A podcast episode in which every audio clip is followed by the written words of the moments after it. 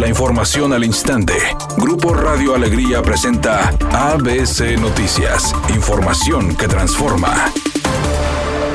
Asistentes al festival que se realizará los días 12 y 13 de noviembre en el Parque Fundidora tendrán que presentar su certificado de vacunación contra COVID para ingresar a este lugar. Así lo determinaron autoridades del Consejo de Seguridad en Salud de Nuevo León. La secretaria de Salud en el Estado, Alma Rosa Marroquín, informó que el aforo permitido para este evento será del 40%. Nosotros estuvimos revisando los aforos en eventos anteriores y, y, los aforos como, como el festival dura mucho tiempo, los aforos máximos en un momento determinado eran de alrededor de 10 mil personas, pero tenían capacidad de hasta 160 mil. Pues nosotros de esos 160 mil lo estamos limitando al 40% y eso es lo que estaríamos considerando como límite máximo de entrada. Además señaló que habrá filtros de acceso donde se pedirán el certificado de vacunación. Si no se tiene, se deberá presentar el comprobante esquema completo. Si solo se tiene una dosis, se presentará el comprobante y una prueba de antígenos negativa, realizada en las últimas 72 horas. Y si no se tiene ninguna dosis, se deberá presentar una prueba negativa. Además, se ha definido que en el evento se exigirá el cubrebocas y será 100% libre de humo de tabaco.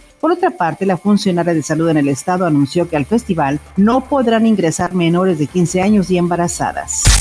Para fomentar la cultura de la legalidad y buen trato de servidores públicos hacia la comunidad, el alcalde de Santa Catarina, Jesús Nava, anunció la línea anticorrupción, donde ciudadanos denunciarán vía WhatsApp abusos de autoridad, acoso, soborno, intimidación, falta de atención y transparencia. Por su parte, Javier Garza, titular de la Fiscalía, destacó que trabajarán en sinergia con la Administración Municipal, mientras que la presidenta de la Comisión Estatal de Derechos Humanos, Olga Méndez, subrayó la importancia de impulsar estas acciones. Finalmente, los diputados Carlos de la Fuente y Roberto Farías señalaron que se promoverá este ejemplo al resto de los municipios.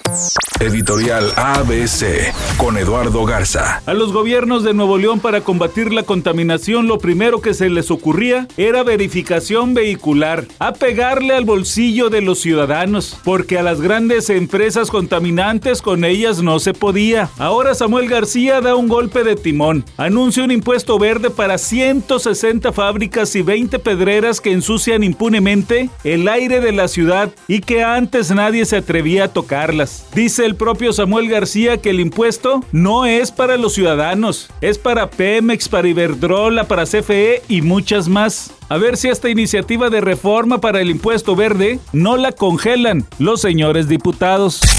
El Canelo Álvarez se reporta prácticamente en el peso para el enfrentamiento contra Caleb Plant. Esta pelea que ha llamado mucho la atención, que se calentó desde la presentación, donde se dieron ahí unos golpes, donde el Canelo prácticamente le da un derechazo y le abre el pómulo a Caleb Plant. Mañana la presentación de los dos peleadores en el cara a cara, en el pesaje, y se va a poner sabroso.